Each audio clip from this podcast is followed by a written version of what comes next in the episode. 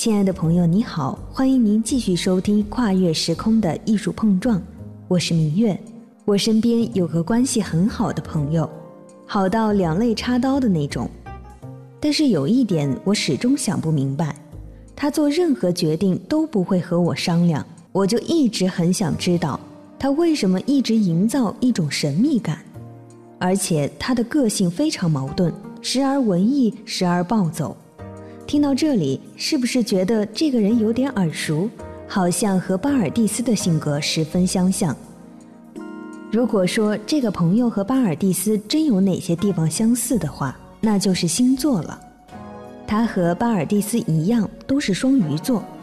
在查找资料后，我发现这个星座倒真是契合了巴尔蒂斯的大部分特性，不仅故作神秘、十分感性，还时刻处于非常反叛的状态。而如果说有哪一点不一样，那就是巴尔蒂斯比双鱼座本身的特性多了一份坚持，也正是这种对艺术的坚持，成就了这位现代艺术中的传统大师。巴尔蒂斯的贵族背景和家庭文化艺术熏陶，成为他一生提倡复古主义精神的基础。这种复古精神让他沉迷于具象绘画的创作与思考，即使是在抽象主义主宰画坛的二十世纪。巴尔蒂斯也坚定地将回归传统作为自己终身奋斗的目标。巴尔蒂斯觉得，在当时的欧洲，与他同时代的艺术家都丢掉了技艺，只有雕塑家贾克梅蒂和他自己还在坚持为传统绘画做点什么。事实上，在二十世纪层出不穷的绘画风格中，巴尔蒂斯回到传统的绘画理念和绘画里形而上的精神。与那些前卫艺术家相比较，显得更加富有革命性。巴尔蒂斯认为，绘画只能产生于一个特定的氛围，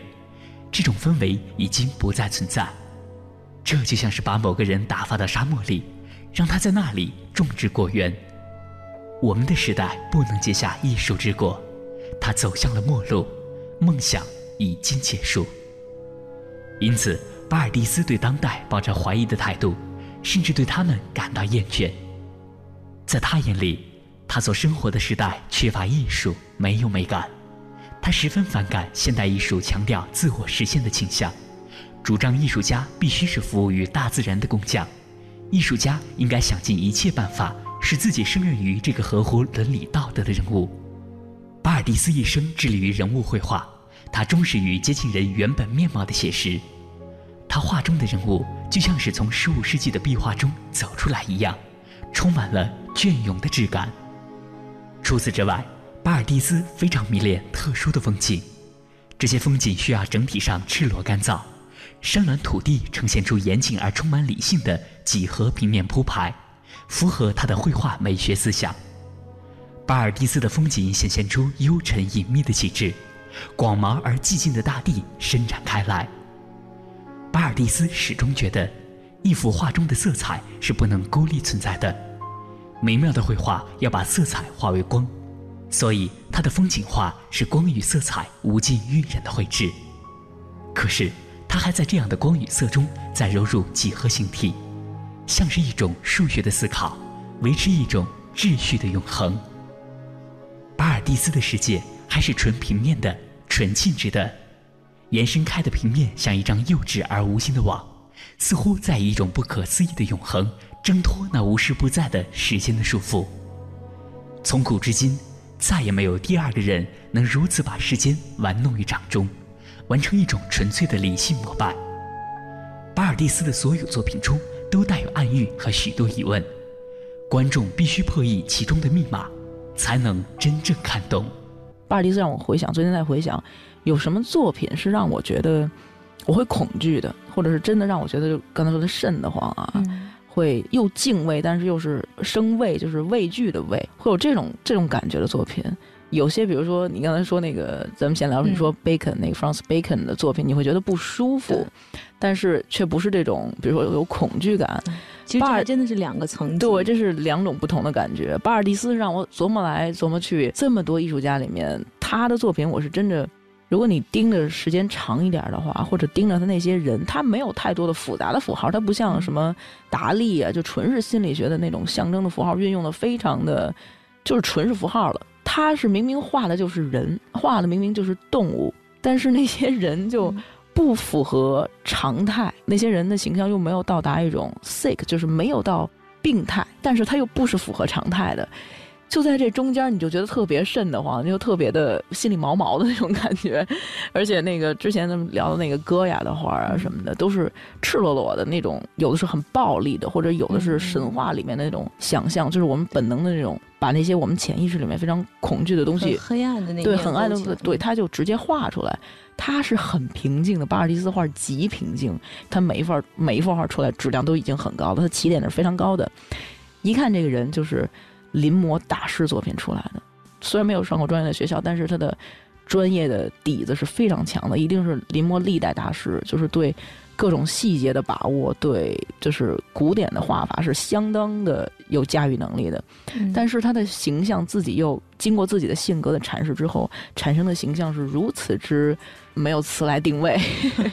哎，其实说谁的作品会让你觉得诡异和不舒服，我确实最开始的时候想到培根的作品，但后来我才意识到，其实所谓的不舒服，就像培根的，还有我们之前说过的很多大师作品，对包括刚才贤老师聊的那个 Richard Prince，咱们没聊过这个，一个也算是在波普之后的一个非常流行，有些流行类的波普类型作品的，又是摄影师又是画画画的一个市场里面也比较活跃的艺术家，他一个非常著名的系列就是。护士对那个 Richard Prince 那个护士就画的那个各种颜色很鲜艳，但是那个女人就身材很好，样貌非常漂亮，但是都是戴一个口罩，然后眼神是很凌厉的那种，很。真的像恐怖漫画里的那种形象的护士。哎，我真的觉得，如果说让我归类的话，我觉得就是之前说的那个那种，如如果说是呃不舒服的就结束，恐怖系列的啊，Richard Prince 那个让我感觉像是嗯美剧，就是什么美国恐怖故事啊，或者像什么对，就是包括什么行尸走肉啊这一类的，就是会让你觉得真的是恐惧。你看到了什么，就是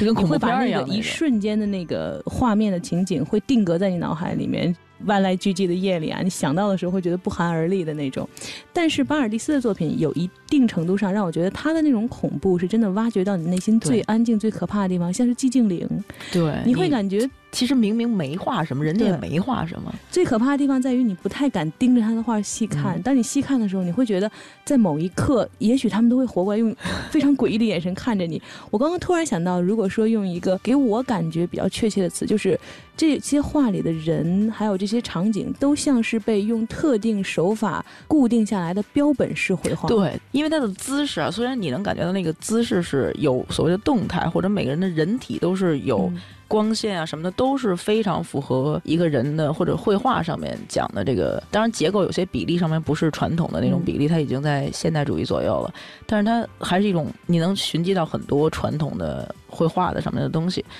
但是他那个人实在是照你说的就跟标本一样。就觉得哪儿不对，对那个人都是又硬邦邦的，但是又非常的隐秘的一种激情在里面，能感觉到。包括之后咱们会聊的特点是，或者一些心理上面就是童年心理的这种 trauma 的东西，嗯，这些东西真的是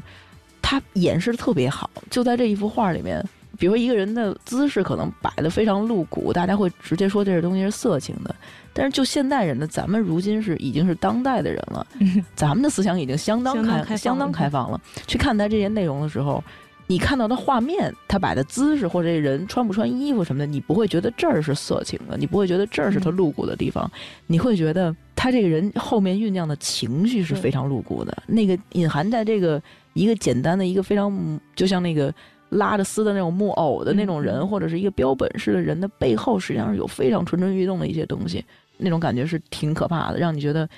人的本能是有非常不可测的一些地方。在嘉宾李密的解读中，巴尔蒂斯的作品是诡谲的、令人琢磨不透的，这似乎是古典主义绘画中很少会出现的感觉。因为精细的古典作品给人的感觉往往是细腻而宏大，除此之外，更重要的是使命的重现。可是巴尔蒂斯却敢于在古典作品中不那么清晰地去描绘事物本身，而传达绘画者本人的感觉。这一点倒是让我觉得，巴尔蒂斯虽然十分厌弃当代艺术，实际上还是受到了这种风格的影响。无论是他的故作神秘，还是一次次鄙视当代艺术的宣称，都只是他自我解放的一种尝试。那么，这样一位才情卓越却充满矛盾的艺术家，在他的身上还发生了哪些精彩的故事呢？明天的节目，我们继续为您讲述。感谢您收听《跨越时空的艺术碰撞》。想了解更多的艺术传奇，欣赏高清画作解读，收听往期精彩节目，你也可以关注凡尘工作室的微信公众号。凡是非凡的凡，尘是清晨的晨。我是明月，我们下期节目再见。本节目由凡尘工作室策划制作，总策划王小晨，执行策划季新言，制作人马素双。